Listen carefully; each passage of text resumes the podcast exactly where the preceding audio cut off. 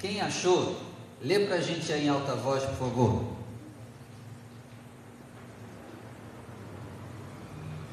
Atos 2, verso 2.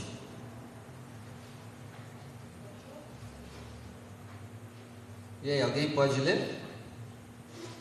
Todo mundo ficou sem voz agora?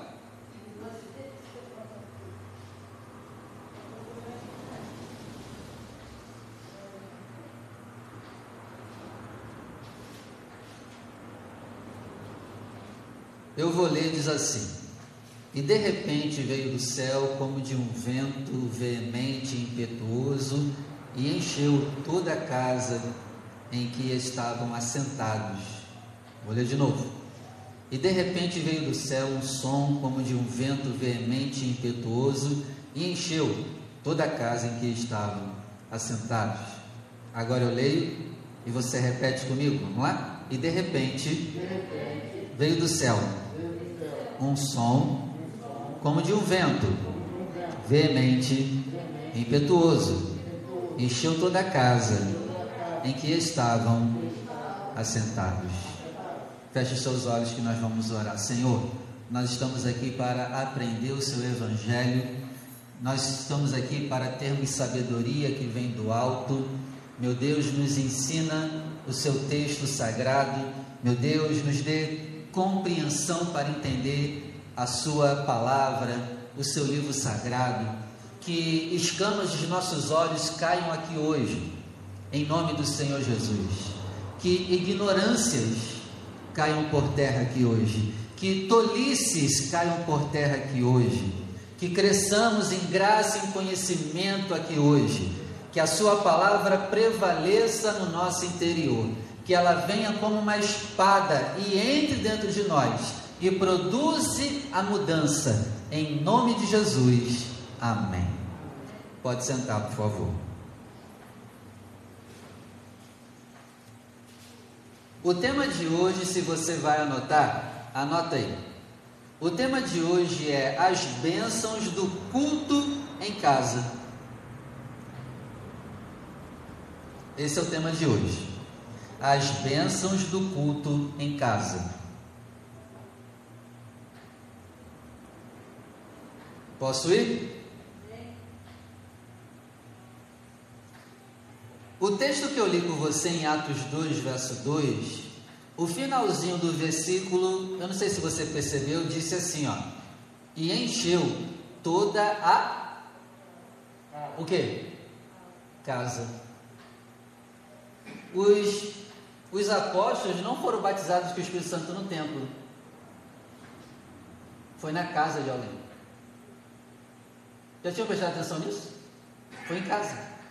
Não foi na igreja, no templo. Gente, preste atenção nisso. Foi na casa de alguém. Não foi no templo, não foi na igreja.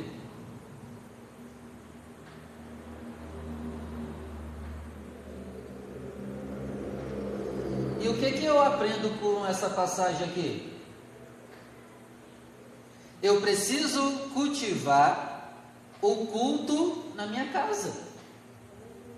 Porque tem gente que acha que só pode ser batizada com o Espírito Santo na igreja. Mas você também pode ser batizado com o Espírito Santo em casa, por que não? E aí?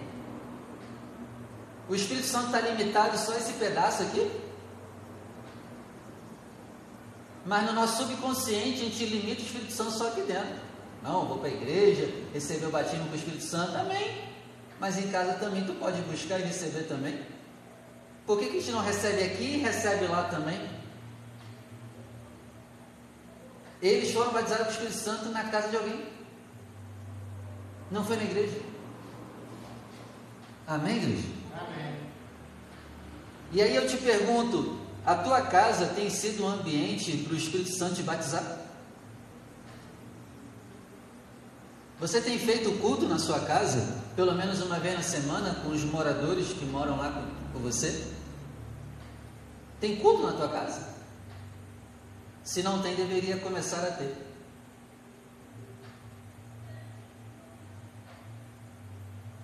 Porque se você fizer isso, você provavelmente vai estar mantendo a sua família em Cristo. E se acontecer outra pandemia e a igreja fechar? Então para tu não vai ter mais culto, né? Não vai poder cultuar a Deus. Acabou o culto a Deus porque a igreja fechou. E aí? E se, e se acabar os celulares? Acabar tudo? E você tiver que se virar sozinho para cultuar a Deus, e aí? Vai se afastar? Vai desviar? Eles foram batizados em casa. A gente deveria dar mais valor também para nossa casa.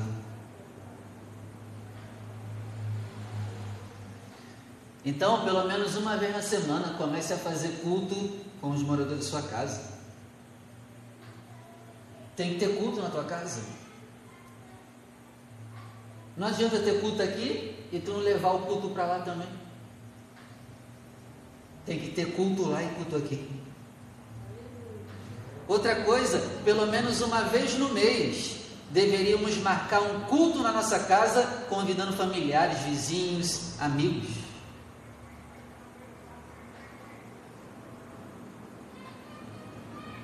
Ai, pastor, não quero ninguém na minha casa.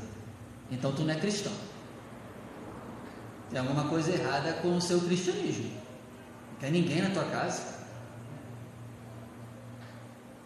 Tem alguma coisa errada contigo. Jesus comia na casa dos outros, vivia na casa dos outros. Por que, que a minha casa não pode ser uma porta de pregação para o Evangelho também? Você já pensou em convidar o teu amigo ímpio do seu trabalho para comer na tua casa um dia? E aproveitar essa oportunidade para falar do Evangelho para ele na tua mesa? Já pararam para pensar nisso?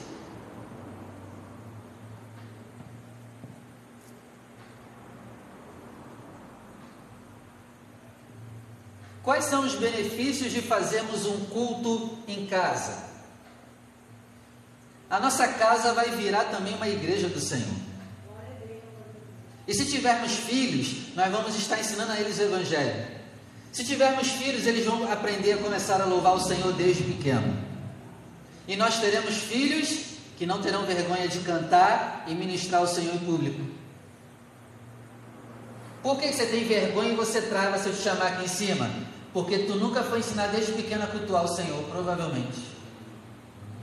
Imagina se você já fizesse, louvasse o Senhor e cantasse o Senhor desde pequeno na sua casa, você ouvisse a palavra, você tivesse a oportunidade dentro de casa para pregar. Aqui tu ia tirar de letra também.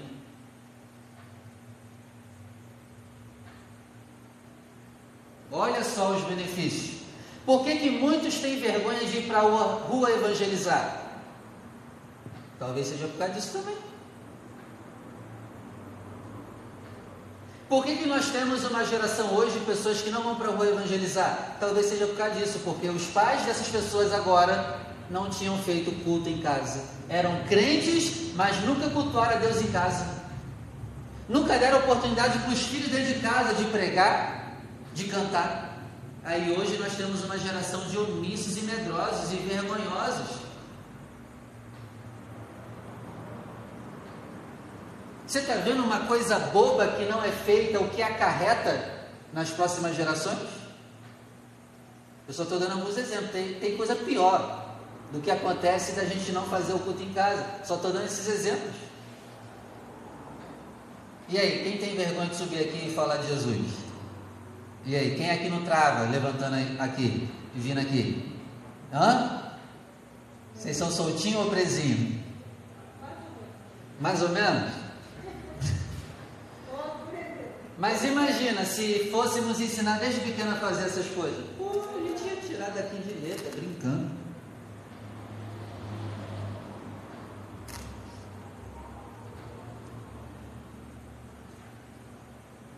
Precisamos fazer na nossa casa pelo menos o culto uma vez no mês, mas esse culto uma vez no mês não é com os moradores só da casa, não.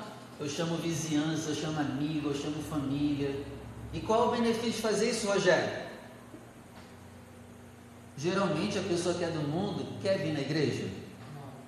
A pessoa já trava quando fala igreja, não é? Então a gente tem que fazer o quê? Já que eles travam quando ouve e vem para a igreja, a gente vai dizer, vamos lá para nossa casa. E aí, tem mais chance deles irem lá? Tem ou não? Sim ou não? Tem? Tem ou não? Mas é mais chance de alcançar mais gente pedindo para convidando para ir na tua casa ou aqui? Com certeza é lá. Já quebra alguma coisa, já quebra alguma objeção. Eu não piso em igreja. Não, vamos lá em casa.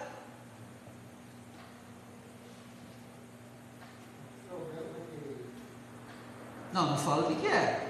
Só chama para casa. Convida. E aí lá na tua casa a gente prega o evangelho lá e quem sabe a pessoa não recebe e se converte. Está dando para entender isso? Então nós temos mais chance de alcançar os perdidos na nossa casa do que na igreja. E eu vou te provar isso. Abre comigo em Atos 2, verso 46. Olha aqui.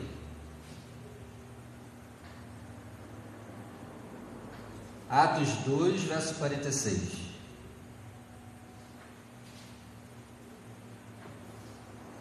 e perseverando unânimes todos os dias no templo e partindo o pão em casa. Aqui, ó, eles estavam todos os dias no templo, na igreja, mas também eles estavam todos os dias aonde? Em casa, nas casas, pregando, partindo pão. Olha aí, gente. Nós temos que ter um culto na igreja, mas também temos que ter culto na nossa casa. É o que o texto está nos mostrando. Tu precisa ver a tua casa como uma porta de salvação para quem está naquela área lá onde você mora.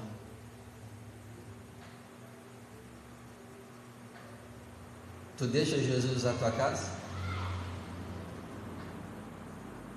Porque a gente diz assim, não, Jesus é o dono da minha casa, né? É, ele é o dono mesmo? Lá está tendo culto para a glória dele? Ele é, ele é só o nosso bibelô para ficar lá dentro de casa? Não, meu amigo, ele quer realmente usar a nossa casa. E aí? Vamos abrir a porta? Vamos? E... Vamos, né? Vamos, obrigado, né, pastor? Mas vamos. Atos 5, 42. Olha aqui. Atos 5, 42. E todos os dias no templo e nas casas não paravam de ensinar e de anunciar Jesus Cristo. Todos os dias na igreja e nas casas eles não paravam de anunciar Jesus. Os irmãos dessa época abriam suas casas para a pregação do Evangelho. Eles convidavam pessoas para ir na sua casa e Paulo, os apóstolos iam naquelas casas, pregavam o Evangelho e salvavam milhares de pessoas. Nas casas, tu tem que transformar a tua casa em uma igreja do Senhor. Gente, isso é sério.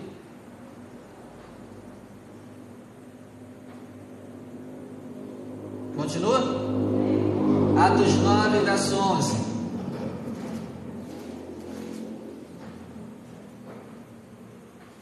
E disse o Senhor para Ananias: Levanta e vai à rua chamada direita, e pergunta pela casa de, em casa de Judas por um homem de Tarso chamado Saulo, pois eis que ele está orando.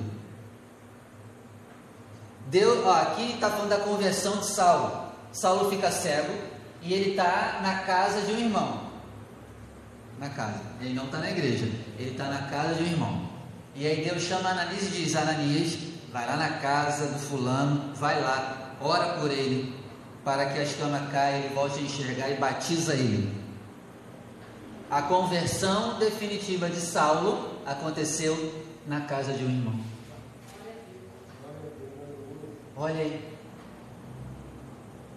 Tem gente que é salva vindo para a igreja, mas tem gente que vai ser salva com a igreja indo lá para a tua casa. Nem todo mundo vai ser salvo vindo, mas muitas pessoas vão ser salvas quando nós estivermos indo. e não esperando eles vindo.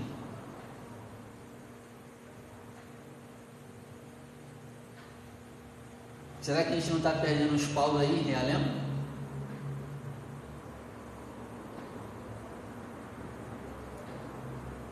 Gente, vocês têm noção do que é isso? Paulo se converteu na casa de uma pessoa. A vida dele mudou na casa de um irmão um crente.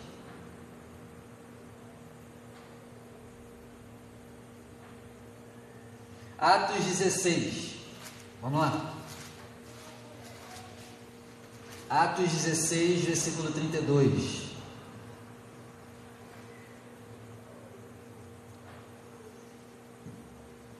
Atos 16, 32 diz assim: E lhe pregara a palavra do Senhor e a todos que estavam em sua casa.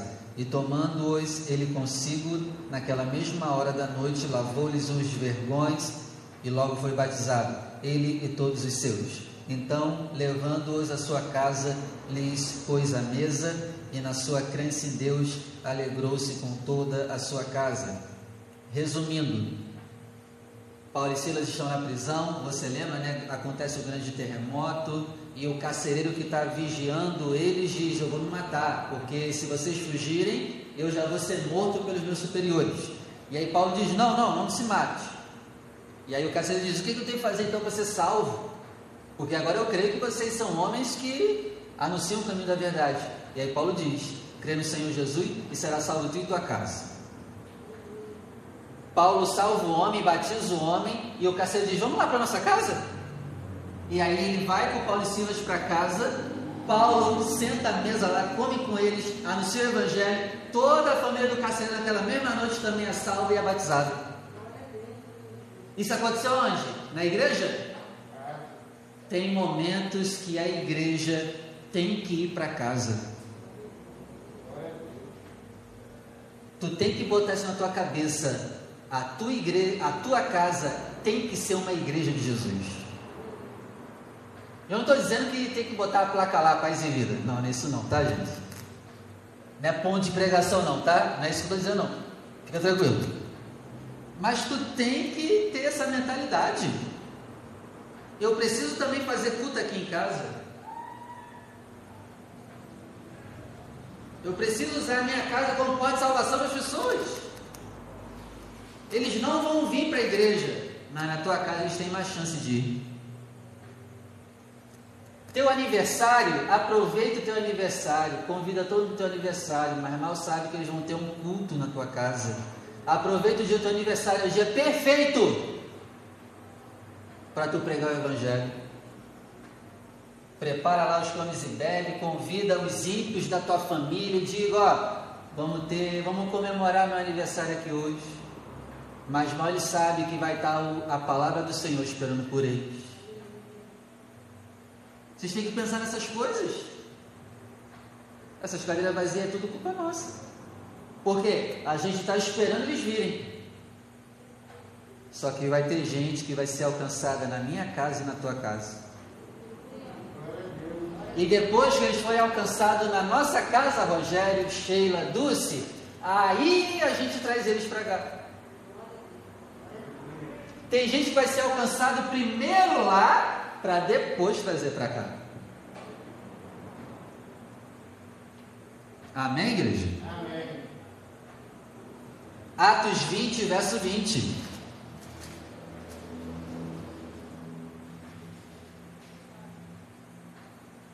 Vamos lá.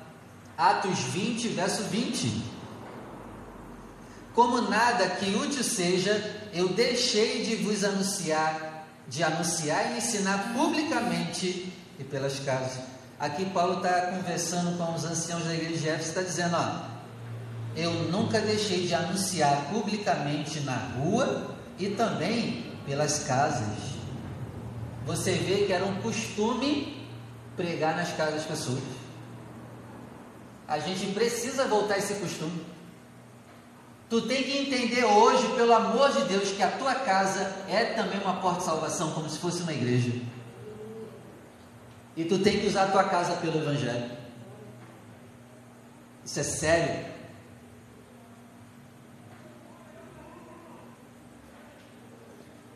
Romanos 16, verso 5, vamos lá. Romanos 16, versículo 5.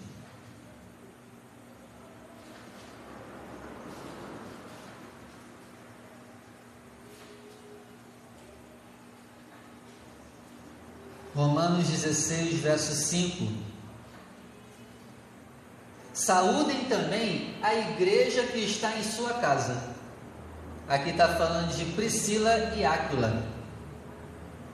Paulo, ó, tem a igreja em Roma, tem a igreja, o templo, mas também tem uma igreja na casa de Priscila e Áquila. Nós temos uma igreja, um templo aqui, amém mas precisamos também fazer a nossa casa de igreja do Senhor. Tem que ter culto na tua casa pelo menos uma vez no mês, convidando a vizinhança, convidando amigos, convidando parente. A gente tem que ter isso. Amém, gente? Ih, pastor, estou fora. É uma pena. Mas deveríamos fazer isso.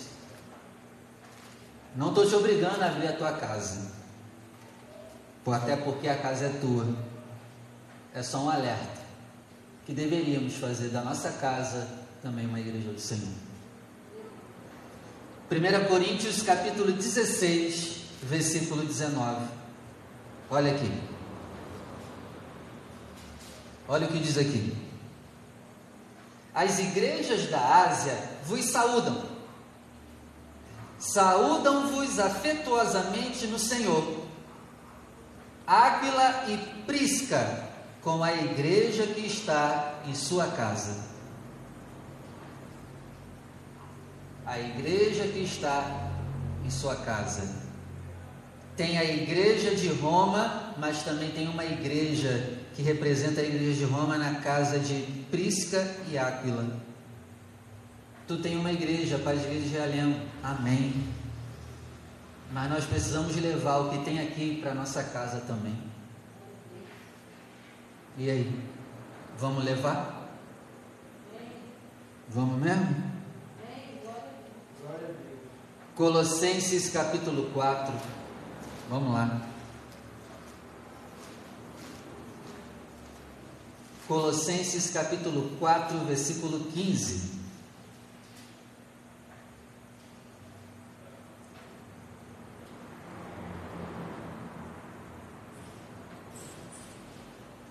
Saudai aos irmãos que estão em Laodiceia, porque Colosso era próximo de Laodiceia. Saudai também a ninfa e a igreja que está em sua, adivinha, casa.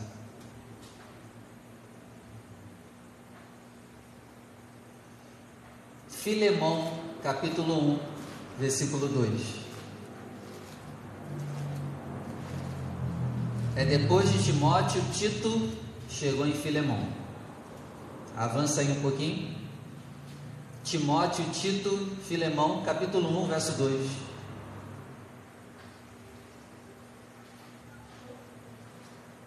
Filemão 1, 2. Passa Timóteo, Tito, Filemão. Timóteo, Tito, Filemão. Filemão 1, verso 2. Diz assim: E a nossa irmã Áfia, olha, vai pegando aí referência para de nome, tá? Para você botar nos seus filhos. Áfia. vai pegando referência aí, tá? Você botar o nome dos seus filhos. Bota de Áfia. Arquipo, nosso companheiro e a igreja que está aonde? Em tua casa. De novo.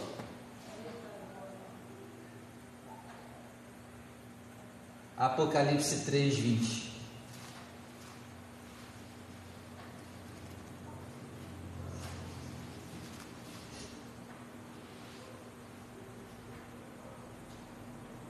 Apocalipse 3, 20.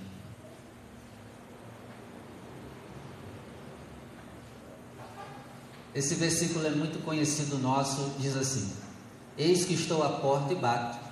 Se alguém ouvir a minha voz e abrir a porta, entrarei em sua casa, com vocês comerei e vocês comigo. Aqui ele está falando para uma igreja, não é? Mas você vê que ele diz: Eu quero entrar na tua casa. O problema dessa igreja não era só na igreja, era na casa deles também. E ele diz: Eu quero entrar na casa primeiro. Porque é o que vocês é em casa que vocês vão trazer para a igreja. É o que vocês são lá que vocês vão trazer para cá. Então eu não quero entrar primeiro na igreja. Eu quero que vocês me convidem para entrar na casa de vocês primeiro.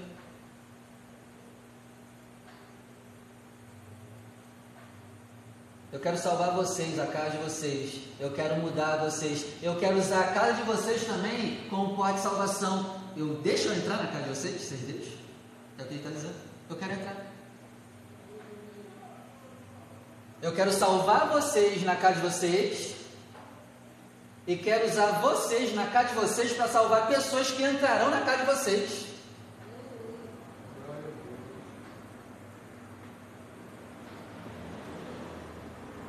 A palavra igreja vem do grego eclésia. Você sabe o que significa eclésia? Não? Chamados para fora. Esse é o significado de igreja. Pessoas que foram chamadas para onde?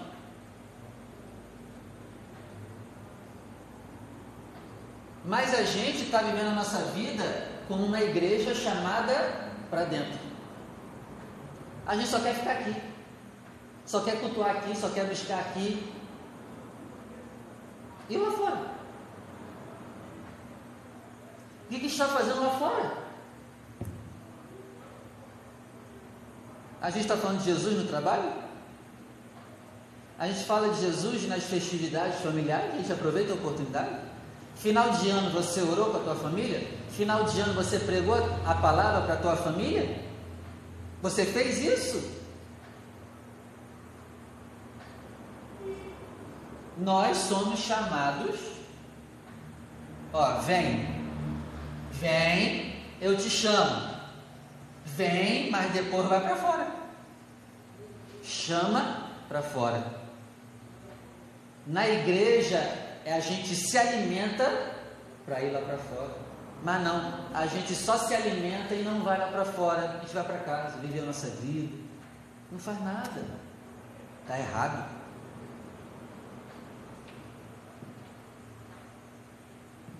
Então, diante disso, dessa palavra, eu quero fazer com você um rodízio mensal de ministração de, na casa de cada membro. Que quiser, claro. Eu quero ir na tua casa pregar o Evangelho. Mas é claro, né, né? Eu não vou lá só para pregar para você, né? E, e, a tua esposa, né? Teu marido, sei lá. É para tu chamar a vizinhança, é para tu chamar a família. Reúne um dia, junta todo mundo lá dentro. Ah, pastor, não vai ter espaço para ninguém, não interessa. A gente faz um culto rápido e acaba rápido. Às vezes fazer alguma coisa. E aí? Gostaram da ideia? Eu estou pensando em fazer num sábado à tarde, tá? Todos os membros da nossa igreja serão convocados para irem na sua casa junto com os seus convidados. Nós vamos levar livro, vamos distribuir folheto, vamos levar livros evangelísticos. Não é obrigatório ter comida, tá, gente? Até porque vai uma penca de gente. A gente vai lá para devorar as tuas coisas, aí não, né? A gente vai lá para abençoar, não para devorar, né, Rogério? Então, o que, que eu aprendo com a palavra de hoje? Nós precisamos ter uma igreja que se reúne na igreja e também sermos uma igreja que se reúne na nossa casa. Eu, eu não quero dizer com isso que a gente vai fazer um ponto de pregação na nossa casa e nem botar uma placa lá na nossa casa que é de igreja. Não, nem isso. Mas a nossa essência lá dentro da nossa casa tem que ser a essência de uma igreja também. Amém? Amém. Então, faça da sua casa uma igreja a partir de hoje. Faça da sua casa uma igreja. Deixa Deus usar a tua casa lá naquele lugar lá.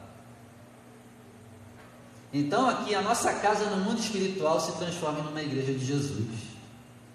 Vamos deixar Jesus usar a nossa casa como porta de salvação de vidas. Mas eu não vou ficar indo na tua casa todo mês, não. Eu só vou a primeira, vou dar o pontapé inicial e quem vai manter é quem? Você. Não vou ficar lá todo mês, não, pelo amor de Deus. Tem família. Vou lá uma vez, vou ensinar, mostrar como é, como se faz. Dê continuidade depois.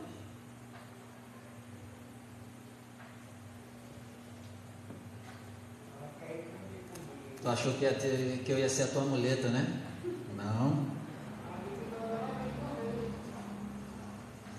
E aí, o que, que a gente vai fazer? Nós vamos salvar eles em nossas casas e depois trazê-los para a igreja.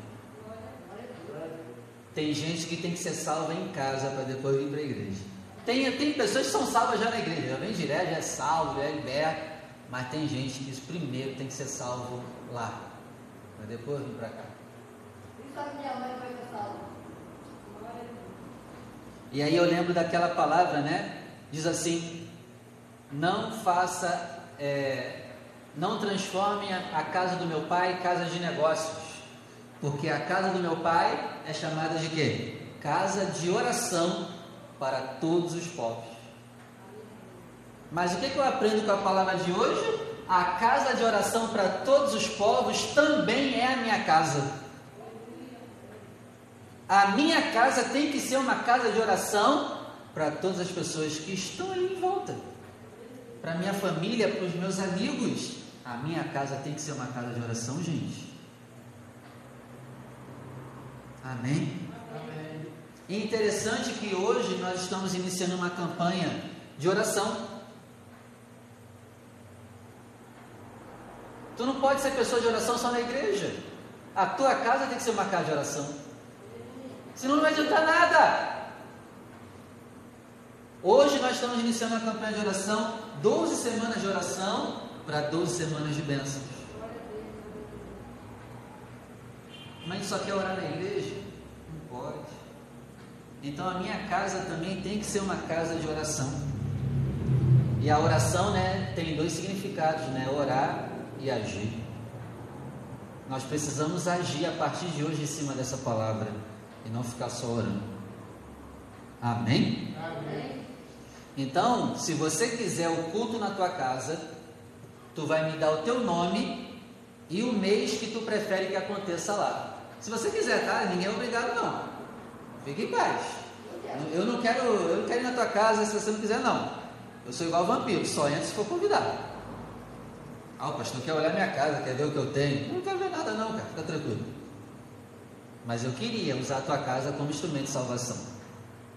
Você vai me dar o teu nome e o mês que você prefere, que a gente vai escolher um sábado daquele mês que você escolheu para a gente ir lá. Mas eu vou lá uma vez só. E depois quem vai dar continuidade é você. E se tu parar e não der continuidade, eu nunca mais vou na tua casa. Tem que ter compromisso. E aí ninguém me chama mais, né? O pessoal ficou quieto agora. Jesus. Vamos orar? Você já entendeu a palavra? Se coloque de pé, por favor. Glória a Deus.